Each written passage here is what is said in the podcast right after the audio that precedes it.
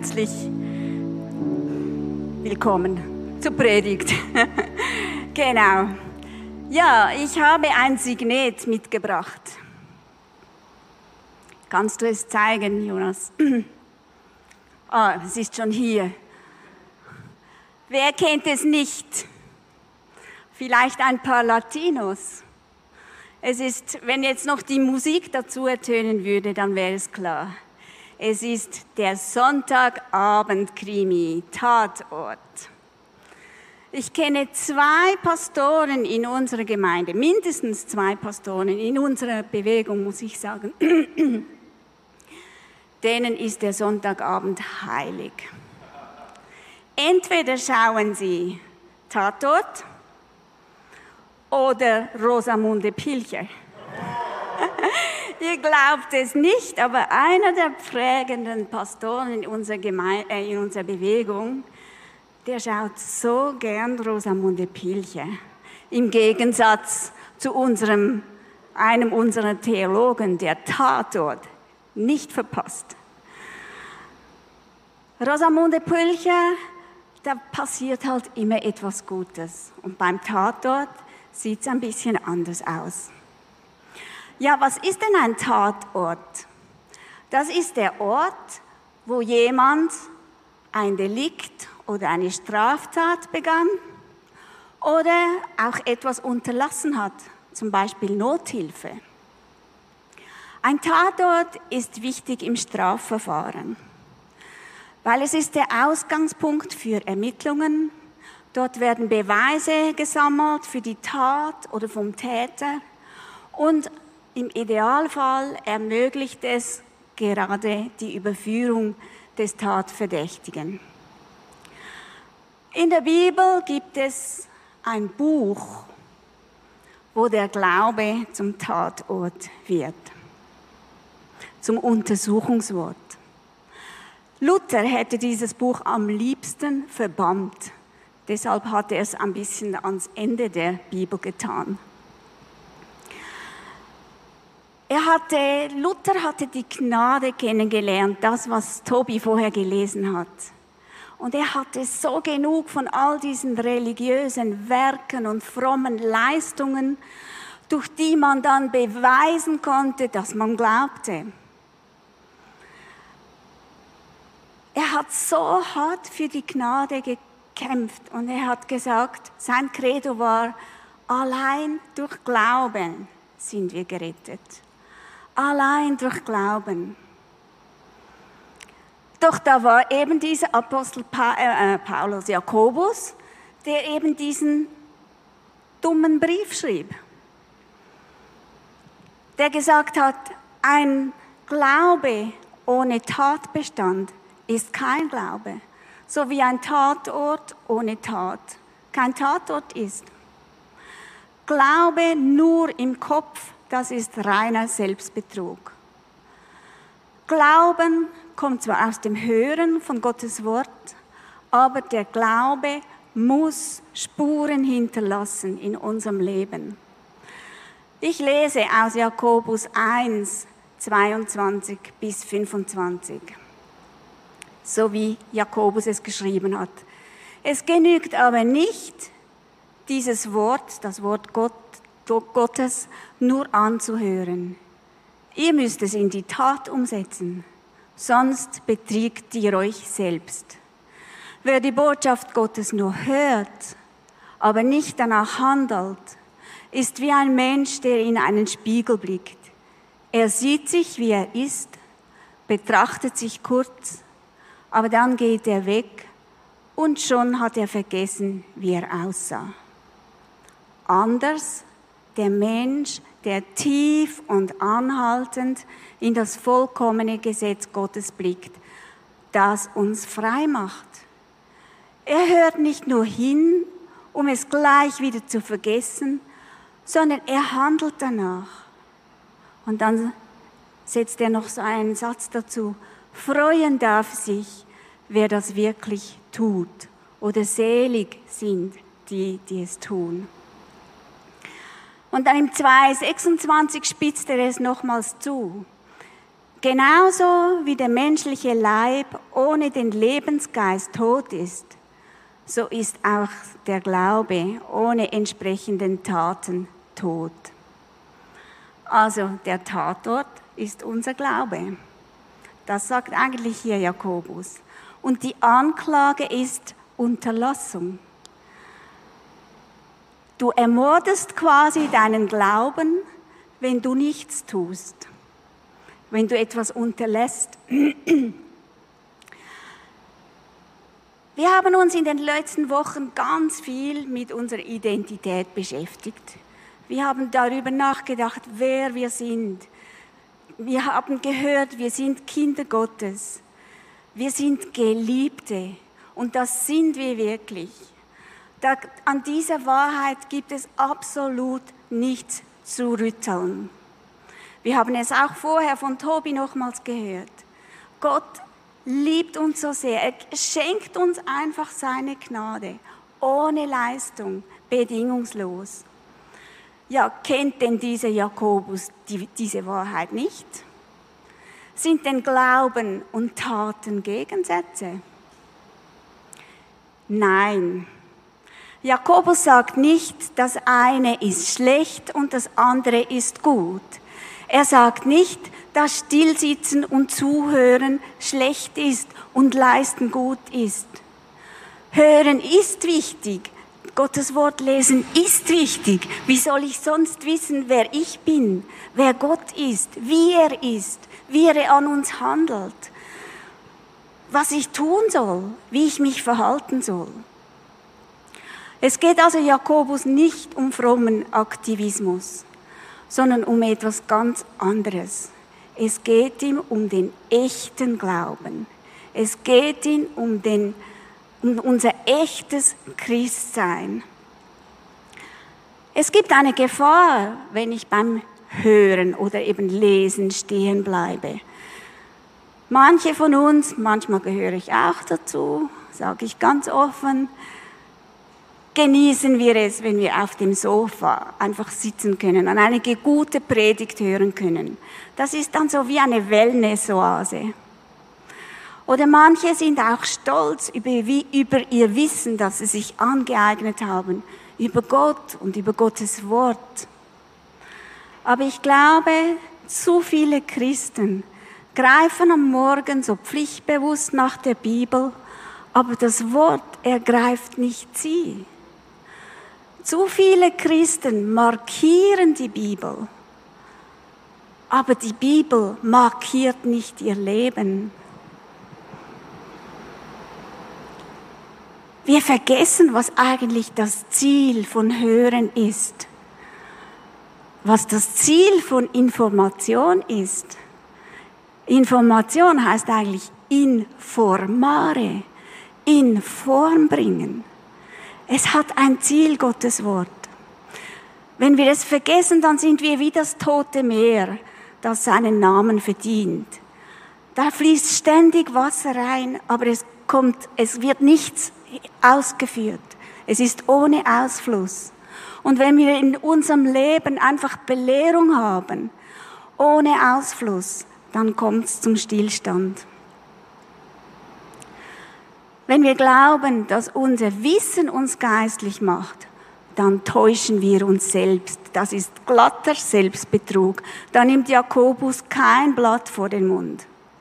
Dann leiden wir an geistlicher Demenz, sage ich. Dann gucken wir einfach selbstverliebt in den Spiegel und vergessen gleich wieder, wer wir sind. Ich nehme meine Identität nicht mehr wahr. Ich nehme Gott nicht mehr wahr. Ich vergesse, was Jesus in meinem Leben getan hat und wie er in meinem Leben handelt. Und dann bleibt auch das Tun in seinem, in seinem Namen auf der Strecke. Wir können die Bibel nicht einfach wie ein Sachbuch lesen und dann wieder weglesen und das nächste ergreifen. Das geht nicht. Wenn ich die Botschaft der Bibel wirklich begreife, dann verändert es mich. Dann bin ich nach dem Lesen ein klein wenig anders. Dann bin ich, dann sehe ich die Welt ein Stückchen anders. Dann sehe ich mich selbst und Gott vielleicht etwas klarer. Und dann sehe ich vielleicht auch meinen Mitmenschen in einem anderen Licht. Die letzten Wochen haben ziemlich an mir gezerrt. Nichts lief so, wie ich es mir vorgestellt hatte.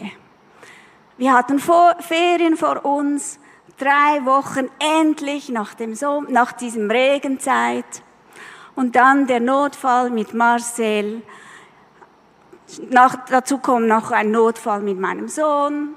Marcel wurde operiert. Ich war ständig für ihn da oder für andere da. Und irgendwie habe ich nicht gemerkt, wie das alles an mir gezerrt hat, wie ich müde wurde, wie ich frustriert wurde. Schließlich habe ich noch dem Ärger die Türe geöffnet und dann kam auch Wut und Enttäuschung dazu und so ganz viel Selbstmitleid. Ich habe so richtig im Selbstmitleid gebadet. Ich habe gedacht, ach, lasst mich doch alle in Ruhe. Ich will niemanden sehen und niemanden hören. Und dann sollte ich noch diese Predigt vorbereiten. Wie soll das gehen? Ich habe, ich bin so leer, ich bin nicht mehr kreativ. Wie kann ich da von, mein, von einem lebendigen Glauben reden, wenn meiner doch gerade so tot ist? Ja, das ist eben jetzt die Predigt daraus. Kennst du das? Am Anfang hast du es vielleicht nicht gemerkt. Du hast nur einer Person nicht vergeben. Dann hast du der Bitterkeit die Türe geöffnet und du fingst an, allem und jedem die Schuld zu geben. Und allen und jedes, jeder ärgert dich. Du hast plötzlich eine Gewohnheit entwickelt, dich ständig zu beklagen. Du siehst das Gute überhaupt nicht mehr, siehst nur noch, was fehlt was nicht richtig ist.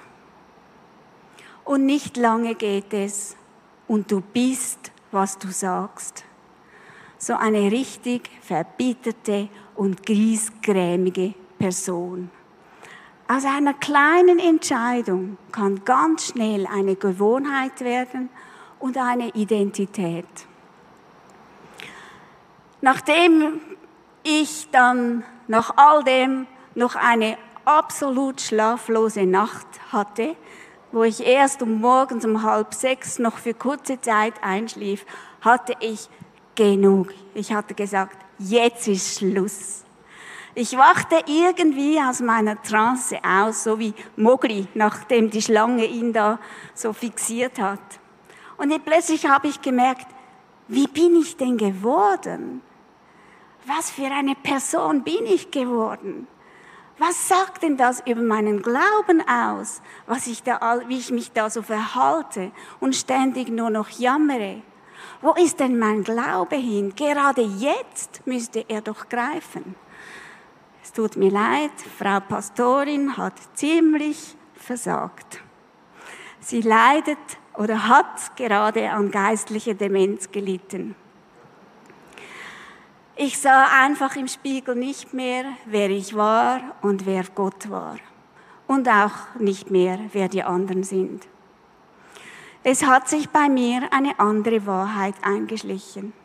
Und ich habe ihr die Türe geöffnet, ich habe ihr noch das Picknick angeboten und sie auch gleich noch zum Übernachten eingeladen. Aber das Gesetz, das frei macht, so wie Jakobus es sagt, das habe ich total vergessen. Erinnert ihr euch, die zehn Gebote werden uns doch schon vorgestellt als Lebensregeln, die eben gerade nicht einengen, nicht einsperren, sondern uns einen Spielraum der Freiheit schaffen. Nicht nur für uns, sondern auch für die anderen. Und die Überschrift über diesen zehn Geboten lautet, ich bin der Herr, dein Gott, der dich aus Ägyptenland, aus der Sklaverei herausgeführt habe.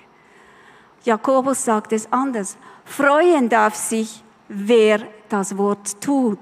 Oder eben selig, dieses Wort Makarios.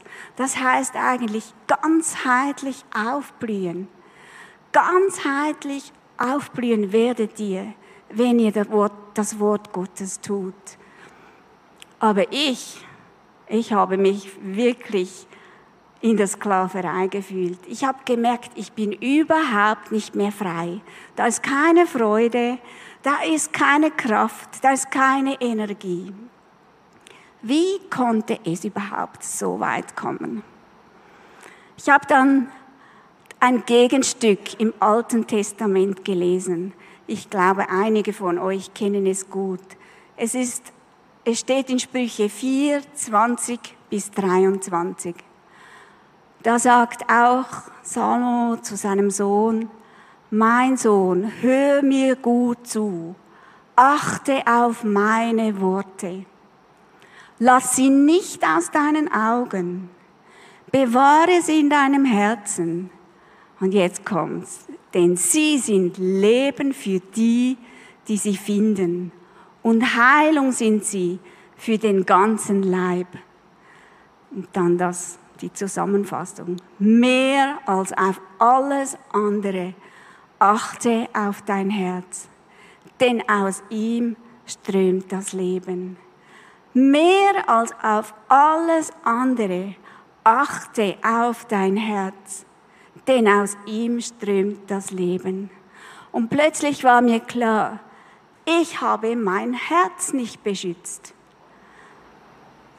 Im Psalm 91,4 steht, Gottes Wahrheit ist Schirm und Schild. Viele übersetzen es zwar mit Treue, aber es bedeutet, Gottes Wahrheit ist Schirm und Schild, weil er hält, was er sagt, weil er zu dem steht, was er sagt. Also wovor schützt uns Gottes Wort? Es schützt uns vor der Lüge, die wie ein Gift in uns dringt, ohne dass wir es merken und uns vergiftet. Wir beschützen so vieles, aber unser Herz lassen wir oft ungeschützt. Wir lassen jeden Gedanken rein. Wir achten auf so vieles, um gesund zu bleiben. Wir zählen Kalorien, wir vermeiden Gluten, wir essen vegan, was auch immer. Aber, oder wir schützen auch unsere Haut, aber wir schützen nicht unser Herz. Dafür gibt es kein SFP 50. Physisch betrachtet ist ja das Herz das zentrale Organ für das Leben. In der Weisheitsliteratur ist es eigentlich die geistliche Kommandozentrale. Es wird oft umschrieben mit Geist, aber auch mit Verstand. Es hat eine intellektuelle Komponente. Es umfasst aber auch Emotionen, unser inneres Streben und Wünschen, unsere Haltungen. Und deshalb ist es auch die Quelle, aus der alles Leben fließt was in unserem Herzen ist, reflektiert eigentlich nur, was auch in unseren Gedanken ist.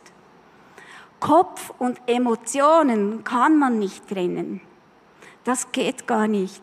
Ihr habt keine Ahnung, wie sehr wir von Emotionen gesteuert sind, wie sehr sie an unseren Entscheidungen mitbeteiligt sind. Ich habe mal gelesen von einem, der der ein Schädeltrauma hatte und bei ihm war das Gefühlszentrum ausgeschaltet. Es war unmöglich für ihn, noch Entscheidungen zu treffen. Er konnte nicht, er war nicht mehr arbeitsfähig. Weil die Emotionen, die kommen blitzschnell und die entscheiden, machen schon mal ganz viele kleine Entscheidungen, schließen sie aus oder lassen zu. Das geht in Sekundenbruchteilen. Also unsere Gefühle sind immer mitbeteiligt, auch wenn wir sagen, ich habe mit dem Kopf entschieden.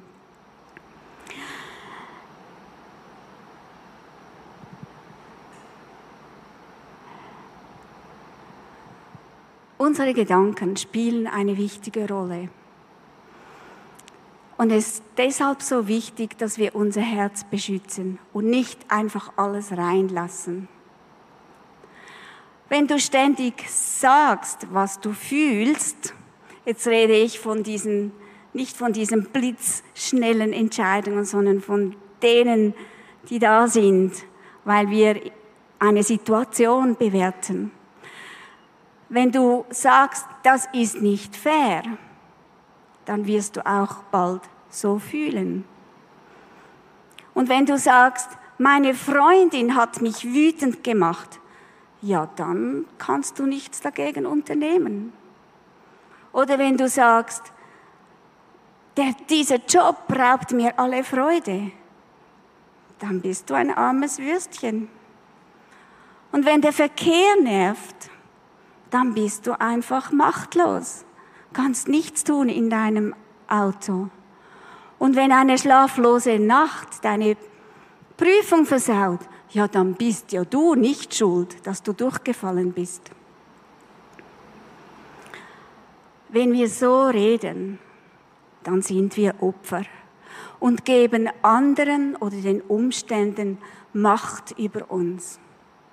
Das ist dann wie wenn du dich selbst in ein Gefängnis schließt und erwartest, dass der andere dir den Schlüssel bringt.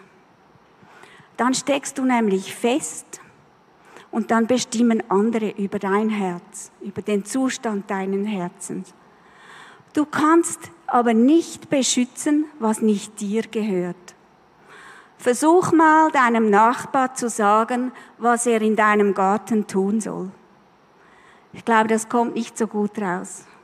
Aber genau das machen wir. Wir lassen andere an unserem Herz, an uns, in unser Herz hinein, damit sie dort wüten können. Aber seit wann ist meine Laune im Jobbeschrieb meines Nachbarn? Ist nicht mein Glück, meine Laune, meine Kraft, meine Freude mein Job? Ich glaube, wir sind verantwortlich wie wir uns fühlen. Als ich das das erste Mal gehört habe in meiner Ausbildung, hätte ich am liebsten eine Ohrfeige gegeben. Das stimmt doch nicht. Aber es stimmt. Es ist wahr. Wir sind verantwortlich, wie ich mich fühle. David war extrem gut darin. Er hat doch gesagt, warum bist du so mutlos, meine Seele? Hoffe wieder auf den Herrn. Er war so gut wahrzunehmen, was da war und Kontrolle zu übernehmen, Verantwortung zu übernehmen und den Fokus zu wechseln. Ich habe tatsächlich die Wahl. Es liegt bei mir, ob ich Frust oder Frieden spüre, ob ich Wut oder Wunde habe, ob ich mich überfordert fühle oder ob ich aus dem Überfluss schaffe, schöpfe. Ich muss Verantwortung übernehmen für meine Gefühle und ich kann den Fokus wechseln.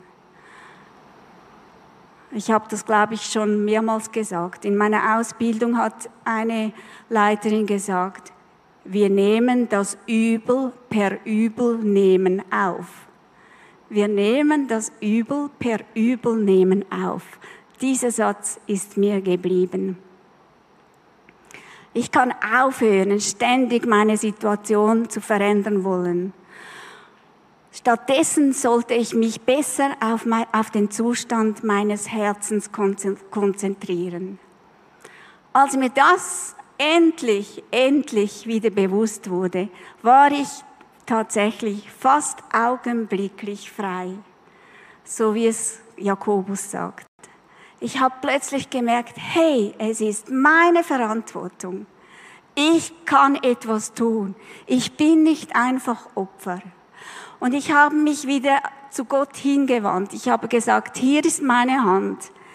Du musst dich jetzt beweisen, nicht ich. Du musst dich jetzt beweisen, dass das, was du sagst, Wahrheit ist.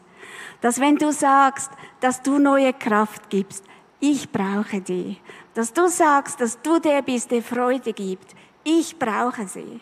Und Gott hat es mir gegeben.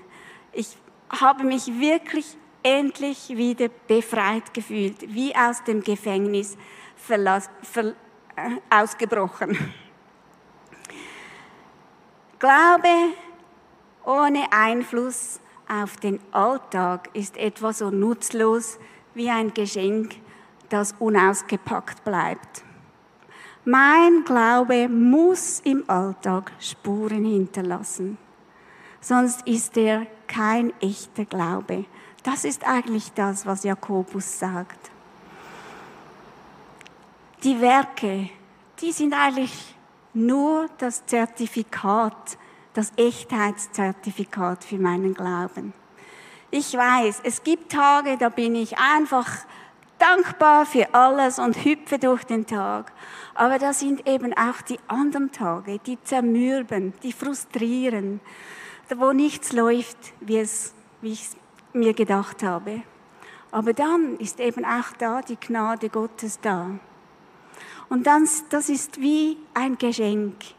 Wenn ich wenn ich meine Störungen als Geschenke betrachte, als Gelegenheiten, wo ich meinen Glauben stärken kann, dann bin ich tatsächlich beschenkt. Verschwende also deine Gelegenheiten bitte nicht. Der Ankläger, der kann uns niemals Gottes Gnade rauben, aber er kann mich stoppen, sie zu gebrauchen. Ihr merkt, alles beginnt eigentlich mit einer ganz kleinen Entscheidung.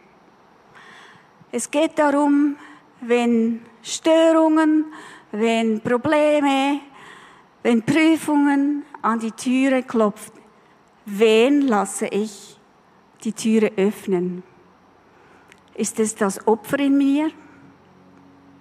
Oder ist es der Heilige Geist, die Wahrheit seines Wortes? Wenn ich als Opfer öffne, dann bin ich verloren. Wenn ich mit dem Heiligen Geist öffne, dann bin ich gesegnet. Geduld und Charakter, ein echter Glaube, kommen nicht durch Lesen eines Buches oder Hören von guten Predigten, nicht einmal durch vollmächtiges Gebet. Hören und tun gehören zusammen. Sie gehören zusammen. Ja, wir sind allein aus Gnade, sind wir gerettet. Allein aus Gnade gehören wir zu Jesus. Allein aus Gnade sind wir Geliebte. Aber das muss Folgen haben. Das muss Früchte haben. Und erst unsere Früchte beweisen eigentlich, was ich glaube echter Glaube muss Spuren in deinem Leben hinterlassen. Warum bist du heute hierher gekommen? Einfach, um dich gut zu fühlen? Ist ein guter Grund. Aber es gibt mehr. Was hast du heute gehört? Was hat Gott heute zu dir gesagt? Bist du bereit? Gott ernst zu nehmen? Lasst uns doch aufstehen und Gott einfach Antwort geben.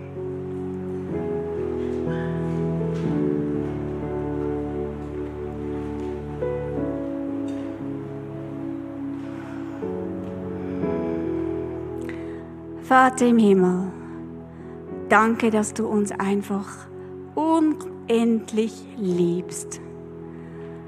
Wir sind Geliebte, allein durch deine Gunst, allein durch deinen Gnaden.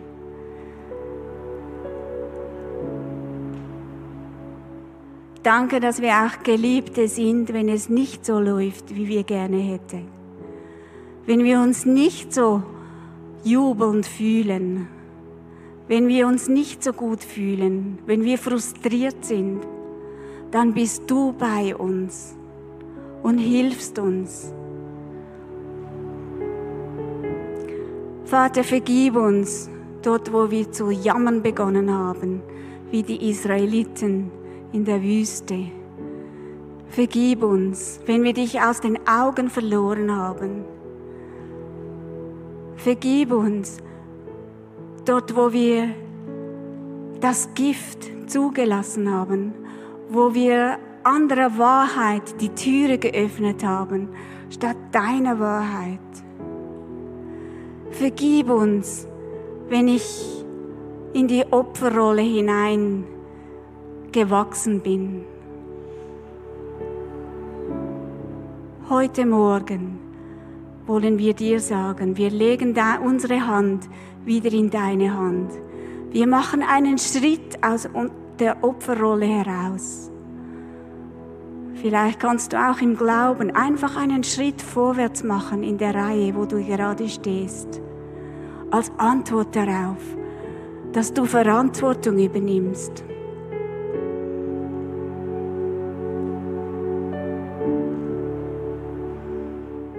Ja, Vater, manchmal ist das Leben nicht leicht. Aber du hast versprochen, mit uns zu gehen. Du hast versprochen, uns alles zu geben, damit wir durch alle Situationen hindurchgehen können. Und so danken wir dir für das, was vor uns ist, für das, was du uns zutraust, für das, was du uns in der letzten Woche oder in der nächsten gibst.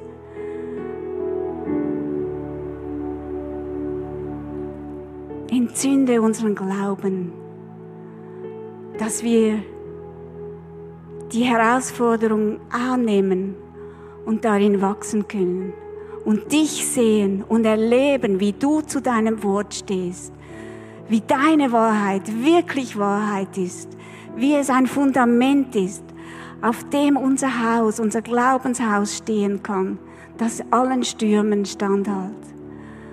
Danke, Vater, dass du mit uns bist jeden Tag. Dir ist alle Macht gegeben, das hast du gesagt. Und deshalb folgen wir dir nach, egal ob es gerade stürmt oder die Sonne scheint.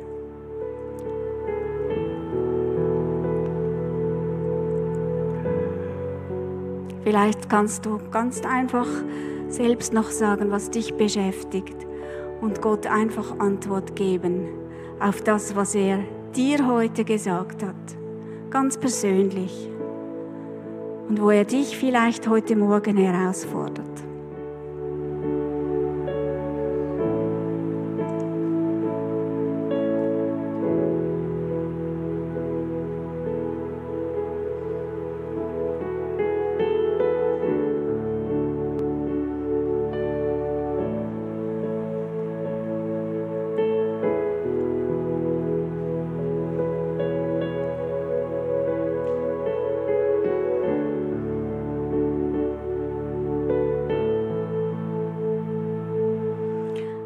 Glaube, Gott möchte dir heute Morgen sagen, aus deinem Problem, aus deiner Herausforderung wird ein Segen werden.